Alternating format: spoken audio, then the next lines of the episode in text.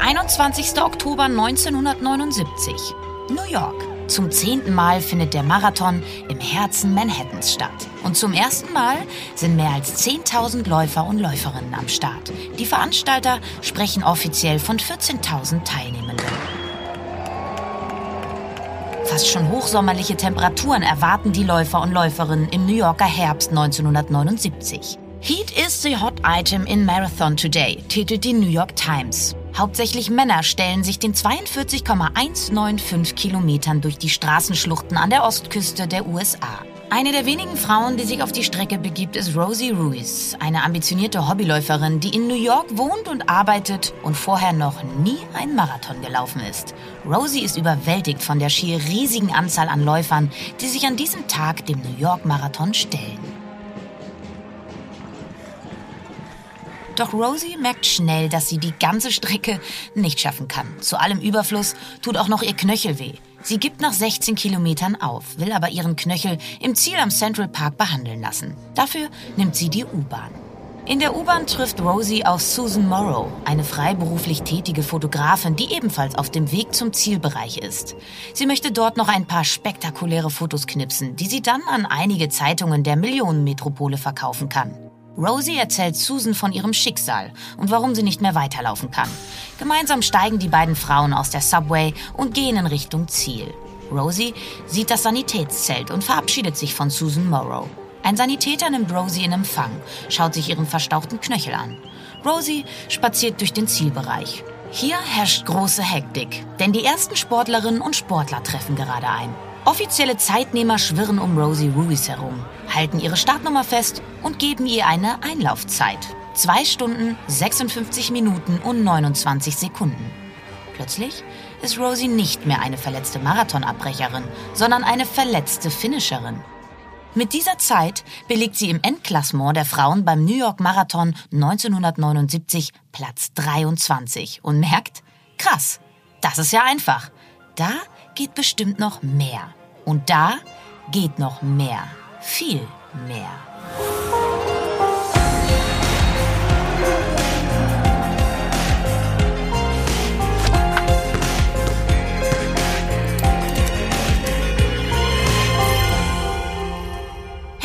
Willkommen zu einer neuen Folge von Playing Dirty Sport und Verbrechen. Es ist wieder Zeit für einen Fall, bei dem die Welt des Sports auf die Welt der Verbrechen trifft. Mein Name ist Lena Kassel und an meiner Seite ist auch heute wieder mein Co-Host Daniel Mücksch. Heute blicken Daniel und ich mal wieder in die USA. Wir beschäftigen uns mit einer Frau, die für wenige Tage zu den größten Sportheldinnen der Welt gehörte, die aber nicht nur auf der Rennstrecke zu fragwürdigem Verhalten neigt. Es ist ein Blick in ein Leben, in dem die Grenzen von Wahrheit und Lügen fließend sind, so fließend, dass ab einem gewissen Punkt womöglich selbst unsere Hauptdarstellerin nicht mehr weiß, wo diese Grenzen verlaufen.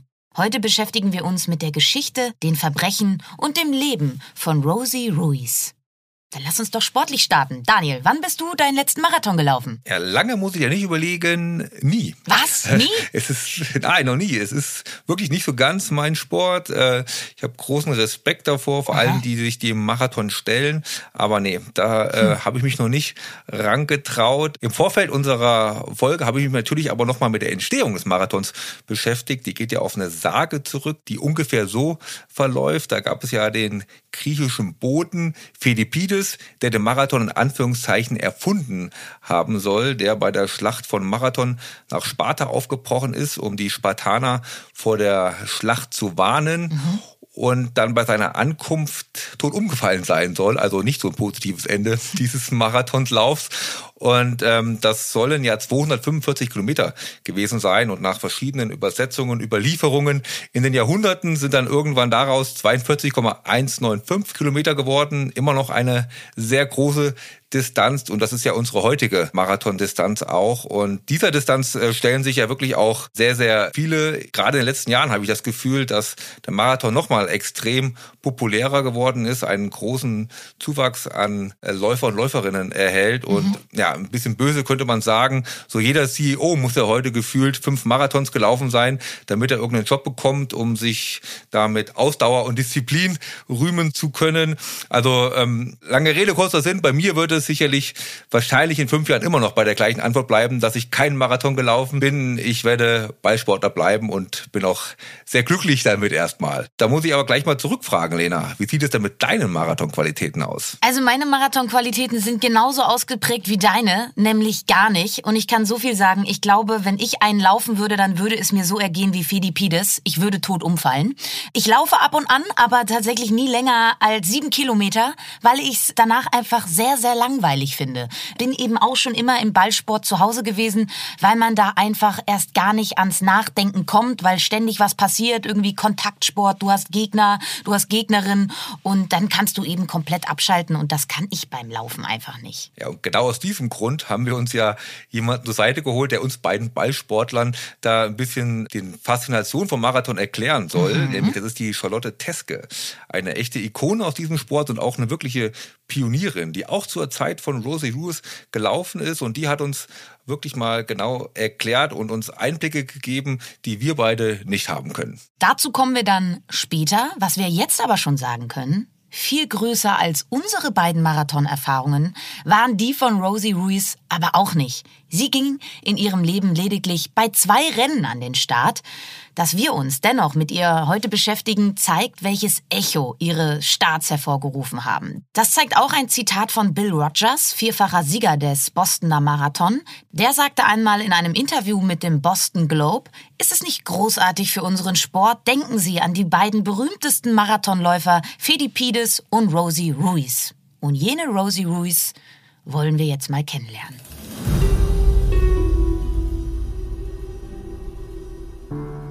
Rosie Ruiz wird am 8. Juli 1953 in Havanna auf Kuba geboren. Schon in ihrem Geburtsjahr wird es ungemütlich auf der Karibikinsel. Unter der Führung von Fidel Castro beginnt die Revolution auf Kuba. Ihre Eltern Jesus Ruiz und Juana Alvarez ist die politische Situation zu heikel. Als Rosie acht Jahre alt ist, beschließen sie, Kuba zu verlassen. Rosie bricht mit Bruder Robert und ihrer Mutter in Richtung USA auf. Der Plan sieht vor, dass der Vater nachkommt, was aber nie geschieht. Ihre Mutter Juana ist krank und in ungewohnter Umgebung verschlechtert sich ihr Zustand rapide. Sie leidet früh an einer Form von Alzheimer. Rosie wird von ihrer Mutter getrennt und wächst bei Verwandten in Florida auf. 1972 macht sie ihren Abschluss an der South Broward High School in Hollywood, aber nicht dem Hollywood in Kalifornien, sondern dem in Florida. Eine Stadt mit damals etwas über 100.000 Einwohnern an der Ostküste des Sunshine State zwischen Miami und Fort Lauderdale. Nach der Highschool zieht es sie nach Nebraska, an das Wayne State College. Nebraska ist so ziemlich das Gegenteil vom Beachlife in den Metropolen Floridas. Nebraska ist Landidyll pur. Viel Grün, viel Natur und wenig Menschen. Hier erlebt sie auch zum ersten Mal Temperaturen unter 0 Grad und sieht ihren ersten Schnee. Das klingt nach Idyll und einer vorbildlichen Integrationsgeschichte. Das war's aber nicht, oder Daniel? Nee, das war's wirklich nicht. Also so richtig kommt Rosie nie an. Also sie teilt ja das Schicksal von vielen Einwanderern. Sie äh, hat große Minderwertigkeitskomplexe und fühlt sich als Mensch zweiter Klasse. Es gibt ein Zitat von ihr, das die Zeit beschreibt. Da sagt sie, There was nothing for me to do but run. It wasn't an escape for me. Also da merkt man, glaube ich, auch schon eine gewisse Traurigkeit, die da bei ihr mitschwingt. Ich will vielleicht mal versuchen, ein bisschen in einen positiveren Zusammenhang zu setzen, zumindest für mich, weil ich den Film sehr mag. Es erinnert mich ein bisschen an Al Pacino in Scarface, als er mhm. den Einwanderer Tony Montana spielt, der auch von Kuba nach Florida ausgewandert ist und da auch überhaupt nicht sich so richtig zurechtfindet, nicht weiß, was er machen soll. Und der wird ja dann zum Kokain-Tycoon. Dieses ganze Umfeld ist, glaube ich, ein ähnliches, in dem sich das das Leben von Rosie Roos zu der Zeit abspielt. Na, und zum Kokain kommen wir ja auch noch. Genau. Aber erstmal der Reihe nach. Noch ist Rosie auf einem College in Nebraska. Sie macht 1977 dort ihren College-Abschluss in Musik mit Schwerpunkt Klavier. Nebenbei soll sie, zumindest nach eigenen Angaben, auch sehr viel gelaufen sein und an einigen Crossläufen teilgenommen haben. Aufzeichnungen über ihre Laufkarriere in der Highschool und dem College existieren aber nicht. Auch Details zu ihrer Krankenakte bleiben fraglich. Rosie behauptet, sie habe von Geburt an einen Hirntumor gehabt, der aber erst nach einem Autounfall während ihrer Zeit am College entdeckt worden ist und sie daher zweimal am Kopf operiert werden musste. Nach dem College zieht es Rosie zurück in die Großstadt. Sie zieht nach New York, in das Herz von Manhattan. Sie bezieht Anfang 1977 ein Apartment direkt am Times Square. Sie findet einen guten Job bei einer Firma, die sich Metal Traders nennt und mit Rohstoffen handelt. In ihren eigenen Darstellungen ist sie dort eine der Geschäftsführerinnen. Auf jeden Fall kann sie sich das Leben im Big Apple leisten. Doch so richtig Anschluss findet sie auch in New York nicht. Sie hat wenig Freunde, die Familie ist über die ganze USA verteilt und ihr Vater noch auf Kuba. Und was macht Rosie gegen ihre Einsamkeit? Sie läuft und läuft und läuft. Durch den Central Park, auf einem Laufband, das sie sich für ihr Apartment gekauft hat. Und Rosie Ruiz wird vom Ehrgeiz gepackt. Sie will beim New York Marathon 1979 starten. Doch es gibt ein Problem. Die Anmeldefrist ist abgelaufen.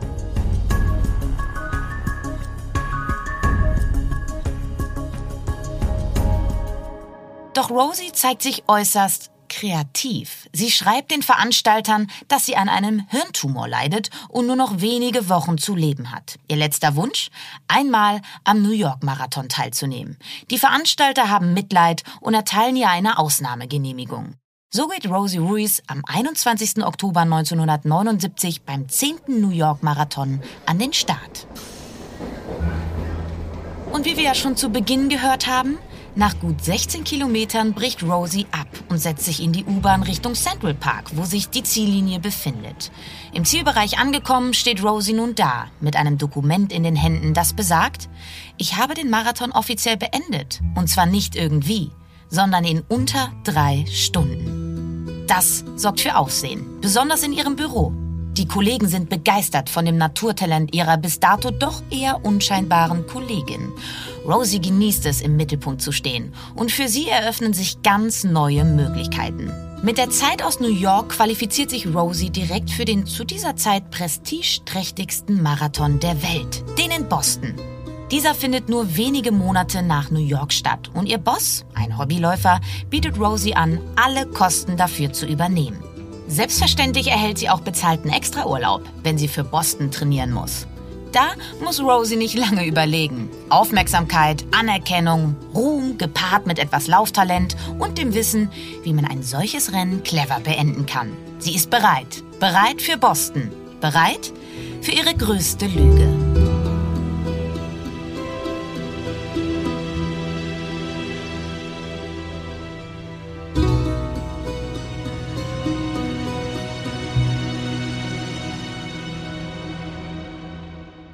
Der Bostoner Marathon. Vielleicht kannst du uns, Daniel, erstmal die Bedeutung dieses Rennens etwas näher bringen. Ja, der Bostoner Marathon ist mit Sicherheit das Event mit der größten Tradition. Natürlich neben den Marathon bei den Olympischen Spielen. Der Bostoner Marathon wurde das erste Mal am 19. April 1897 ausgetragen. Uff. Das war genau ein Jahr nach den ersten Olympischen Spielen der Neuzeit.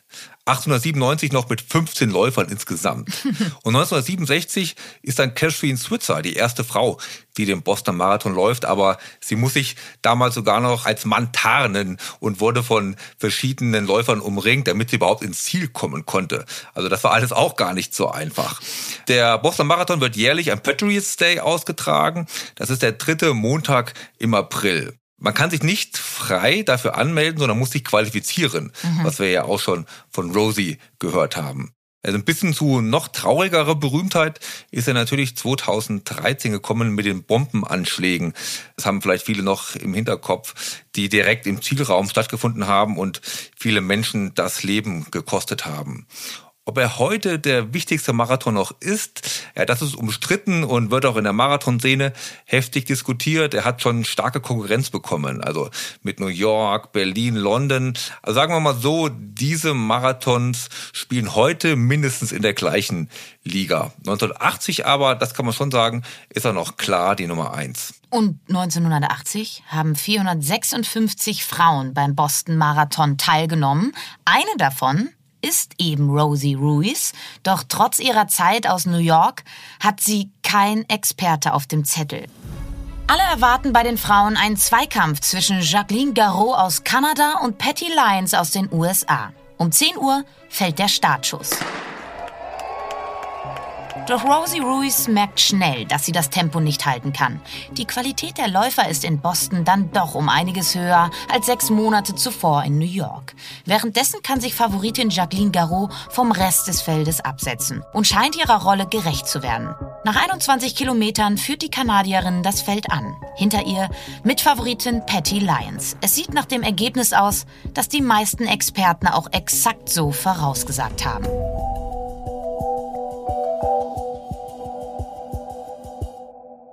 Dann taucht plötzlich eine kleine Frau mit kurzen braunen Haaren und einem gelben T-Shirt auf der Zielgeraden auf. Rosie Ruiz. Sie wackelt mit dem Kopf, schlägt die Arme aus, ist sichtlich am Ende. Polizisten laufen neben ihr, um zu verhindern, dass sie vor lauter Erschöpfung auf den Asphalt kracht. Rosie kämpft sich als erste Frau des Rennens über die Ziellinie. Sie wird sofort von den Polizisten und anderen Helfern gestützt, da sie keinen Meter mehr laufen kann. Sie führen Rosie direkt auf das Podest zur Siegerehrung.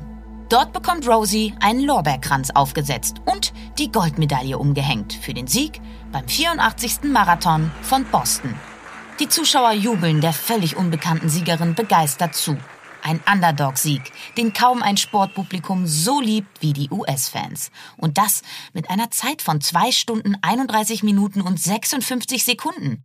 Das ist die schnellste Zeit, die jemals eine Frau beim Boston Marathon gelaufen ist und die drittschnellste Zeit einer Frau bei einem Marathon jemals. Doch nach der kurzen Siegekstase dringen unmittelbar zweifelnde Stimmen durch. Vor allem von Menschen, die sich auskennen. Allen voran Catherine Switzer, eine Pionierin im Marathon, die 1967 als erste Frau überhaupt den Boston Marathon mit einer offiziellen Startnummer absolvierte. Das war fünf Jahre bevor Frauen in Boston überhaupt starten durften. Switzer gibt deswegen 1967 im Anmeldebogen nur ihre Initialen an und geht so als Mann durch. Beim Boston Marathon 1980 arbeitet sie als TV-Moderatorin und interviewt Sensationssiegerin Rosie Ruiz direkt nach ihrem Sieg. Switzer kann schon dabei ihren Zweifel an der Siegerin nicht verbergen. Besonders an Rosies Bestzeit. Sie haben sich von 2 Stunden und 56 Sekunden auf 2 Stunden und 31 Minuten verbessert. Wie erklären Sie sich diese Verbesserung? Ich weiß es nicht. I don't know. Spätestens bei der Antwort auf ihre Frage, wie sich Rosie denn so verbessern konnte, wird die Marathon-Expertin Switzer hellhörig und fragt weiter nach. Jemand anderes hat das gemacht? Ich bin mir nicht sicher, was Intervalle sind. Was ist das? Intervalle sind Trainingseinheiten, die dafür gemacht sind, die Laufgeschwindigkeit deutlich zu steigern. Und wenn Sie auf 2,31 gekommen sind, würde man erwarten, dass Sie viel Geschwindigkeitstraining gemacht haben. Haben Sie jemanden, der Sie coacht oder berät? Nein, ich berate mich selbst. Wir fassen mal kurz zusammen. Rosie Ruiz weiß nicht, was Intervalltraining ist und hat keinen Trainer. Da muss Switzer auf die mysteriöse Siegerin hinweisen, deren Zeit man erst noch bestätigen muss. Switzer weiß ganz genau, dass eine solche Zeitverbesserung in so kurzer Zeit eigentlich ausgeschlossen ist. Auch Favoritin Jacqueline Garraud ist geschockt, als sie im Ziel erfährt, dass sie nur Zweite geworden ist und schon eine andere Frau vor ihr die Ziellinie überquert hat. Am nächsten Morgen sitzt Rosie mit Bill Rogers, dem Sieger der Herren, gemeinsam im Frühstücksfernsehen und berichtet von ihrem unglaublichen Sieg. Rogers kann, wie auch zuvor Switzer, seine Skepsis aber nicht verbergen. Ich denke, es wäre sehr schwer, von einer 2,56 auf eine 2,31 zu kommen. Und ich weiß nicht. Ich glaube, Rosi muss das für sich selbst klären. Aber ich denke für mich und ich kann mir das nicht vorstellen. Rosie hingegen bleibt bei ihrer Version. Sie hat den Marathon gewonnen. Und das völlig regelkonform. Sie bietet sogar einen Lügendetektortest an. Ich könnte einen Lügendetektortest machen, aber ich denke nicht, dass es ins Gewicht fallen würde. Ist es möglich, Rosi, dass Sie selbst daran zweifeln, ob Sie dieses Rennen wirklich gelaufen sind oder nicht? Nein, da gibt es keinen Zweifel.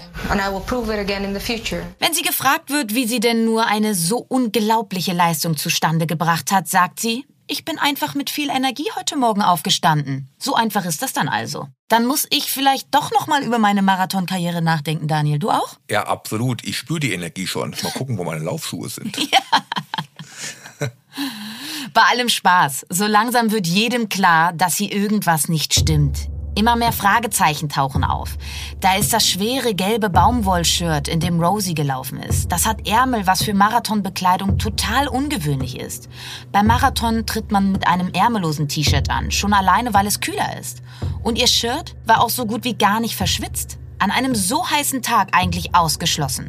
Zudem ist ihr Laufstil so gar nicht professionell. Viele Beobachter verweisen auch noch auf ihre Wadenmuskulatur, die nicht annähernd so ausgeprägt ist wie die einer Hochleistungssportlerin. Läufer wie Bill Rogers, der Sieger bei den Männern, beschweren sich bei Rennleiter Will Cloney. Vor allem dieser will sich bei dem Thema keinen Fehler leisten. Er weiß genau, das ist schon peinlich und kann noch peinlicher werden. Will spricht Rosie direkt auf die Vorwürfe an. Sie leugnet aber weiterhin jeglichen Betrug. So leitet Will Cloney eine offizielle Untersuchung ein. Es werden tausende Fotos überprüft, Zuschauer und Teilnehmer befragt, die Zwischenstationen unter die Lupe genommen und nirgendwo finden sich Hinweise, dass Rosie Ruiz überhaupt an dem Rennen teilgenommen hat. Auf keinem Foto ist sie zu sehen. Wobei, einige Fotos gibt es dann doch mit Rosie. Die Fotos von ihr auf den letzten Metern. Bei keiner Zwischenzeit taucht ihre Startnummer auf, was aber daran liegt, dass damals nur von den ersten 100 Läufern Zwischenzeiten genommen werden. Und das waren alles Männer.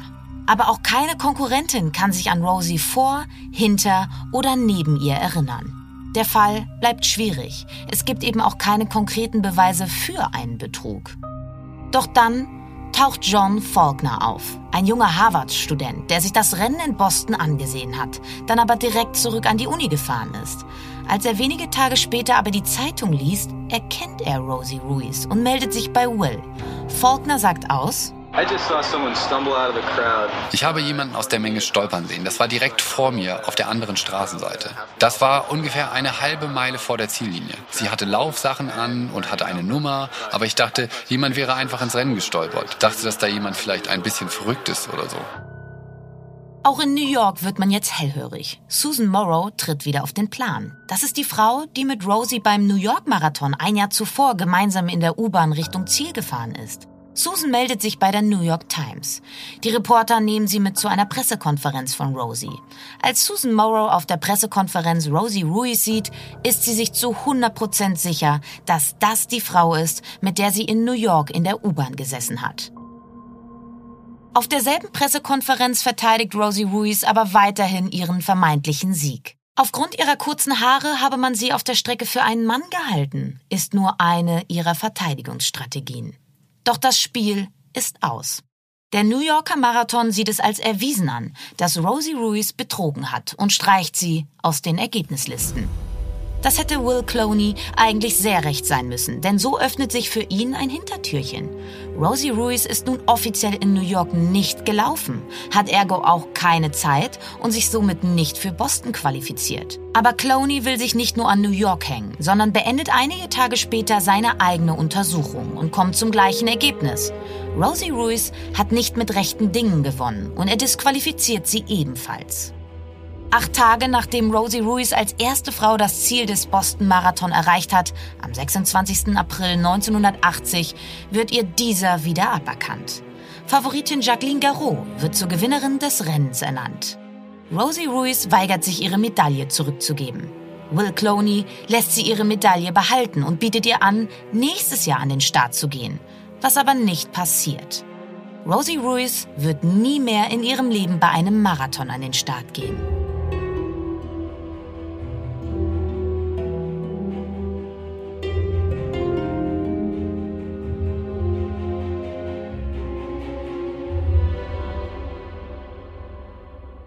Nach der Disqualifikation fällt das Leben von Rosie Ruiz auseinander. Direkt nach ihrer Rückkehr wird sie von ihrem Boss, der ja zuvor so spendabel war und ihr den Trip nach Boston bezahlt hat, gefeuert. Sie versucht sich ihr Leben in New York zu finanzieren und findet einen Job bei einer Immobilienfirma. Hier unterschlägt sie aber 60.000 Dollar, um sich ihren Lifestyle in New York City leisten zu können. Ihr Betrug fliegt auf und 1982 muss Rosie für eine Woche ins Gefängnis und wird wenig später zu einer Geldstrafe und fünf Jahren Bewährung verurteilt. Sie hat genug von New York. Sie zieht zurück nach Südflorida, bleibt aber auf der schiefen Bahn. Sie wechselt mehrfach den Job Und 1983 versucht sie, zwei Kolleginnen davon zu überzeugen, mit Kokain zu dealen. Das gelingt. Allerdings stellen sich die Kolleginnen nicht besonders geschickt an und verkaufen die Drogen an verdeckte Ermittler. So fliegt auch Rosie erneut auf und wird zu drei weiteren Jahren auf Bewährung verurteilt. Ihr Ärger mit dem Gesetz wird danach weniger. Doch so richtig glücklich wird sie dennoch nicht. Im Januar 1984 heiratet Rosie Ruiz den aus Kolumbien stammenden Aicaro Vivas. Und das Paar bekommt drei Söhne, lässt sich allerdings im August 1986 schon wieder scheiden. Rosie behält aber den Nachnamen Vivas, auch um etwas anonymer leben zu können und nicht ständig auf ihre Marathonbetrügereien angesprochen zu werden. Das wird sie zwar immer noch, doch verneint sie meistens die Frage, ob sie denn die Rosie vom Boston Marathon sei. 1988 trifft Rosie Margarita Alvarez, die zunächst zu ihrer besten Freundin und später zu ihrer festen Partnerin wird. Es wird ruhig um Rosie. Ab und zu machen sie noch Reporter ausfindig. Aber reinen Tisch machen, das will sie nie. Sie behauptet auch Jahrzehnte später noch, dass sie niemals bei einem Marathon betrogen hat und die rechtmäßige Siegerin vom Bostoner Marathon im Jahr 1980 ist. Am 8. Juli 2019 stirbt Rosie Ruiz im Alter von 66 Jahren in Lake Worth Beach, Florida.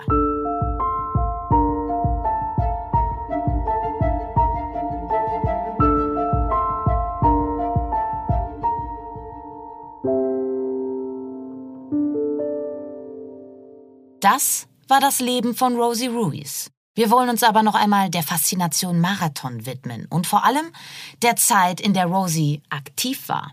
Dafür haben wir mit einer Frau gesprochen, die ebenfalls in den 80er Jahren bei den Marathons in New York und Boston an den Start gegangen ist. Und zwar ohne U-Bahn-Hilfe. Dafür mit Rekordzeiten. Charlotte Teske. In den 80er Jahren ist sie eine der bekanntesten und auch erfolgreichsten deutschen Langstreckenläuferinnen. Und Charlotte weiß, wie man den Boston Marathon ganz ohne Betrug gewinnt. 1982 war dort keine Frau schneller im Ziel als die Deutsche. Sie hat Daniel erzählt, wie sie damals den Fall Rosie Ruiz erlebt hat, wie viel man wirklich für einen solchen Triumph trainieren muss. Und wie Männer auf eine Pionierin wie sie in den Anfängen ihrer Laufkarriere reagiert haben. Also ich bin ja, Charlotte Teske, ich bin äh, Marathonläuferin gewesen. Ich bin jetzt 73 Jahre alt und äh, meine besten Zeiten waren 1982 mit dem Sieg in Boston. Und äh, dann war ich noch weiter acht Jahre relativ äh, auf internationaler Ebene unterwegs. Und meine Bestzeit im Marathon ist 228,5, also 228, 32 genau gesagt, in äh, Frankfurt gelaufen. Obwohl es damals noch kein Internet oder Social Media gibt, erfährt Charlotte unmittelbar von dem Skandal Skandal um Rosie. Also ich habe es direkt mitbekommen, ja, durch Zeitungsmeldungen beziehungsweise Fernsehen ähm, und habe gedacht, naja gut, ähm, wie sagt man so schön, Lügen haben kurze Beine. Äh, es ist ja sehr schnell aufgeflogen, dass sie ähm, geschummelt hat und mit der U-Bahn halt viele Meilen gefahren ist. Und äh, das war sehr, sehr eindeutig. Und es ist ja wirklich relativ schnell aufgeflogen. Und es hat mich jetzt nicht weiter tangiert, ähm, weil es eben sehr schnell bekannt wurde. Auch für Charlotte Teske war ein Interview von Rosie Ruiz besonders seltsam. Das Interview, in dem sie nicht wusste, was Intervalltraining ist. Charlotte hat Daniel mal erzählt, wie viel sie damals trainiert hat, um sich zu verbessern und 1982 den Marathon in Boston gewinnen zu können. Ihre Zeit damals ohne Betrug 2 Stunden 29. Also nochmal zwei Minuten schneller als das, was Rosie Ruiz angeblich gelaufen ist. Charlotte weiß deswegen ganz genau, welche Art von Training es wirklich braucht, um das zu erreichen. Also das waren in der Woche in den Marathonvorbereitungen zwischen 160 und 240 Kilometer. Das heißt pro Tag 40 Kilometer ungefähr, 30 bis 40 Kilometer. Und die habe ich damals aufgeteilt auf zwei Trainingseinheiten.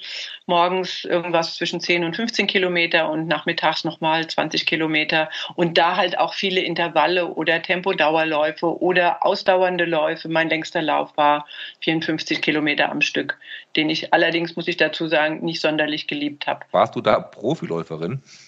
Zu dem Zeitpunkt war ich Profiläuferin, ja. Wäre das anders wahrscheinlich vom Zeitaufwand nicht mehr möglich gewesen? Ja, ich bin Kinderkrankenschwester von Beruf oder war das zu dem Zeitpunkt auch kurz vorher noch. Ich glaube, ich habe 80 aufgehört oder 81 aufgehört, ähm, berufstätig zu sein und habe mich dann wirklich dem Laufen ganz hingegeben und deswegen konnte ich das auch machen.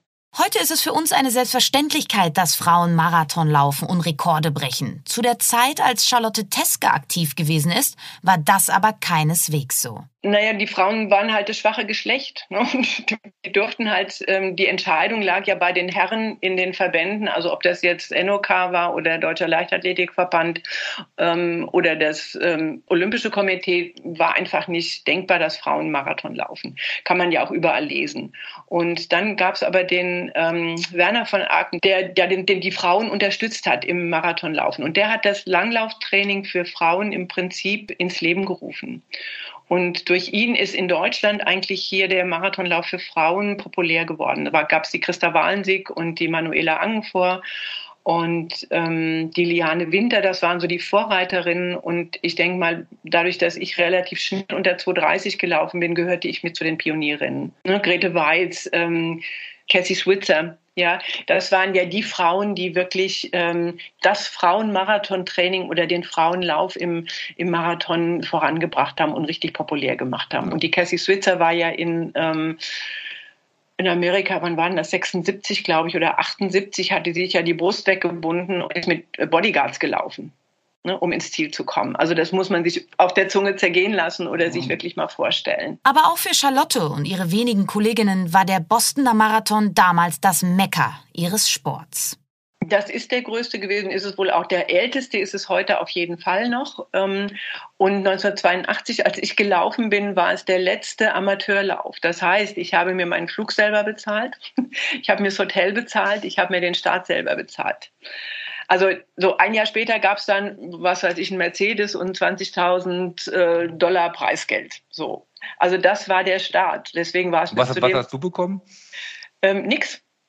Gar nichts. Außer Doch, ich Ehre. außer die Ehre und äh, diesen kleinen Diamanten, der in dem bei der Siegerehrung überreicht wurde. Ne? Also das, ja. da war so ein, in dem in dem Pokal war so ein kleiner Diamant drin. Also ist noch drin. Ich habe den hier, aber gut. Also das war das war's. Es war dann natürlich so, und jetzt kommt die Situation mit dem Verband war damals so, dass wir, dass ich Adidas laufen musste. Grete Weiz war damals die Top-Favoritin, die Adidas auch gelaufen ist. Grete Weiz wurde bezahlt, ähm, ihr Bruder, also sie. Adidas hat alles bezahlt, Flug für sie, für ihre Mutter, für ihren Bruder und für einen Pacemaker. So, für vier Leute. Plus Hotel. Und die Charlotte bekam mhm. nichts. Und dann bin ich hier gegangen, habe hab Adi das nochmal gefragt, wie sieht das aus? Kriege ich irgendwas? Ein Frühstücksei oder hm, hm. Sagten die, nee, nix, du kriegst nix. Da habe ich gesagt, okay, dann kaufe ich mir ein paar Schuhe. Und dann habe ich mir Nike-Schuhe gekauft. Damit bin ich gelaufen. Grete Wald stieg bei 37 Kilometer aus und die Charlotte lief durch. Und die kam ins Ziel und wusste nicht, dass er gewonnen hat. Ja, doch wieder ein bisschen wie Rosi. so, und dann gab es natürlich so, Grete Weiz hatte dann mit Adidas Deutschland Kontakt und wurde dann gefragt, ja, ist doch nicht so schlimm, Charlotte ist ja auch Adidas-Läuferin. Und dann hat die gesagt, mm -mm, die Charlotte ist mit Nike gelaufen. Und daraufhin gab es dann ein bisschen Ärger mit dem Deutschen Leichtathletikverband bisschen Ärger ist gut. Du hast mir ein bisschen Ärger, ver genau. verraten. Du bist dann ja. lebenslang äh, lebenslänglich, Genau, lebenslänglich bin ich gesperrt worden, hatte einen wunderbaren Anwalt, den Bernd Heller, der mich dann äh, daraus wieder befreit hat nach einer Woche und dann durfte ich mit einer einstweiligen Verfügung bei deutschen Meisterschaften in München starten. Gerade am Anfang wurde Charlotte besonders von ihren männlichen Kollegen sehr kritisch beäugt es gab auch mal untereinander, also bei Läufen Schwierigkeiten mit Männern, die das ganz schwer nur haben konnten, wenn eine Frau sie überholt hat. Also da war schon noch so ein bisschen was zu spüren, aber es hat sich mit der Zeit dann auch gelegt, weil es wurden ja immer mehr Frauen. Also der Mut der Frauen, dann sich auch wirklich in äh, gemischte Läufe zu begeben, wurde ja immer mehr.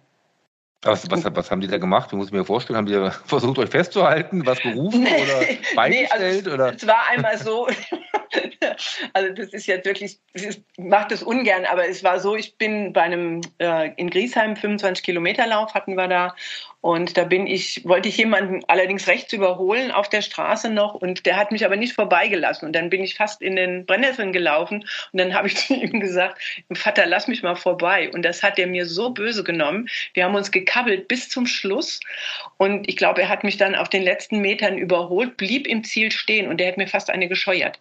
Und zwar hat er, zu mir gesagt, das sagst du nicht nochmal zu mir, Vater.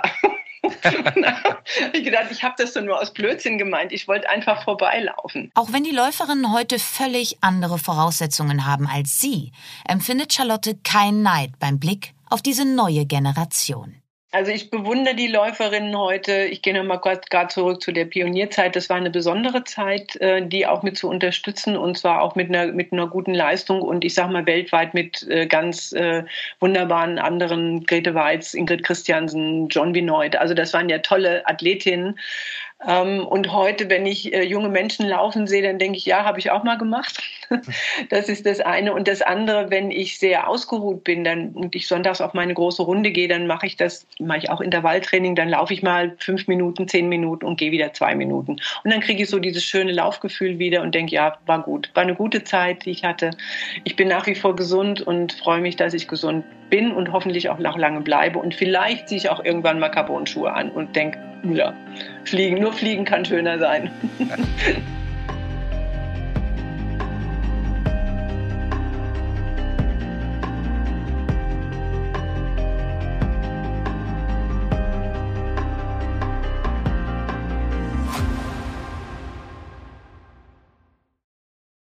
Daniel, du hast dich ja jetzt intensiv mit diesem Fall und auch Rosie Ruiz beschäftigt. Auch Charlotte konnte dich und uns noch einmal in die Zeit zurückversetzen. Und ich lanze mich jetzt einfach mal so ganz langsam an dich heran. Was macht dieser Fall mit dir? Äh, danke, Markus. Bitte. Nein, der, bitte. Nein, der Fall hat ja wirklich auch viel Humoristisches. Also um Absolut. Abkürzungen in der U-Bahn. Also irgendwie auch so was Sympathisches äh, kann man, glaube ich, der Rosie da nicht absprechen. Aber wenn man sich länger mit ihr beschäftigt und auch intensiver, muss ich schon sagen, ähm, es wird auch traurig. Es tauchen viele Parallelen zu Lebenswegen auf, die, glaube ich, vielleicht dann auch nicht so bekannt sind. Also die aber dann wirklich die gleichen ja, Zutaten haben. Das ist dann immer die Suche nach Anerkennung, Wertschätzung, ja auch Zugehörigkeit, das Gefühl verloren zu sein. Ähm, das hat bei mir auch ganz private Erinnerungen geweckt. Ich erinnere mich da immer an Zusammentreffen mit der Familie meines Vaters, die damals nach dem Zweiten Weltkrieg aus dem Sudetenland fliehen mussten und die waren dann auch gut integriert hier im Westen, aber bei Familienfeiern und so kam das Thema immer wieder auf. Das Thema Heimat, das Thema, wie schwierig das war und wie sie sich doch als Außenstehende fühlen. Ich glaube, sowas brennt sich halt wirklich in eine Seele ein und man wird das nie wirklich ganz los. Und das Gefühl ist es, das ich auch immer bei Rosie habe. Das kann ich sehr nachvollziehen. Ich glaube, Rosie kommt einem so ein bisschen wie eine verlorene Seele vor, die nach Zugehörigkeit und Anerkennung sucht. Wobei die Suche nach Anerkennung ja die eine Sache und wie man sie dann erlangt und vor allem dann aber auch mit ihr umgeht, ja nochmal eine ganz, ganz andere Sache ist. Ja, absolut total, das stimmt. Und das finde ich ist dann auch die zweite Ebene bei unserer Rosie. Sie verliert in ihren Lügen irgendwann selber das Gefühl, so habe ich zumindest das Gefühl, was wahr oder falsch ist. Also sie verpasst den Punkt, umzudrehen und zu sagen, okay, jetzt mache ich klaren Tisch. Und dann findet sie einfach nicht und lebt irgendwann ihre eigene Lüge und kommt da einfach nicht mehr raus, ja, bis zum Schluss ihres Lebens. Was macht Rosie mit dir? Also diese ganze Geschichte wirkte phasenweise echt wie pure Comedy. Und ich habe auch echt total spät begriffen erst, dass sie ja nicht nur in Boston, sondern auch schon in New York betrogen hat. Ich hatte immer nur den Bostoner Fall auf dem Schirm. Äh, fest steht, wenn man die komödiantischen Aspekte mal wegnimmt, ist so ein Verhalten wie von Rosie Ruiz natürlich für alle anderen Marathonläufer und Läuferinnen natürlich ein Schlag ins Gesicht, ja, weil sie teilweise monatelang auf so einen Marathon trainieren, mehrfach die Woche laufen gehen, sich sukzessive steigern, um dann eben an diesem einen Tag ihre echte und wahrhaftige Anerkennung zu bekommen. Und dafür macht man es ja, weil man sich überwindet, weil man leidet. Und Rosie Ruiz ist eine Siegerin, die keine war. Und ich würde trotzdem zum Schluss gerne noch sagen, Gut für Rosie Ruiz, dass sie eben den öffentlichen Nahverkehr genommen hat und nicht die Deutsche Bahn. Äh, da hätte sie nämlich äh, mit Sicherheit keinen Geschwindigkeitsvorteil mit gehabt, vermutlich sogar eher das Gegenteil. Und damit ziehen wir unsere Laufschuhe wieder aus und verlassen die Marathonstrecke. Nächste Woche greifen wir dann zum Tennisschläger. Es geht um eines der größten Tennistalente, das es in Deutschland je gegeben hat. Und auch um einen der größten Abstürze, einen, der im Gefängnis endet. Es geht nächste Woche um den inhaftierten Tennisspieler Maximilian Abel. Aufmerksame ZuhörerInnen werden jetzt vielleicht sagen, Tennis? Das ist doch Daniels Metier, oder? Das stimmt auch. Daher wird die nächste Folge auch sehr persönlich, weil Daniel mit Maximilian Abel selber auf dem Platz gestanden und die Anfänge dieses Absturzes hautnah mitbekommen hat. Bis zu den neuesten Entwicklungen in dem Fall, die erst wenige Monate alt sind. Bis dahin, tschüss und wir hören uns.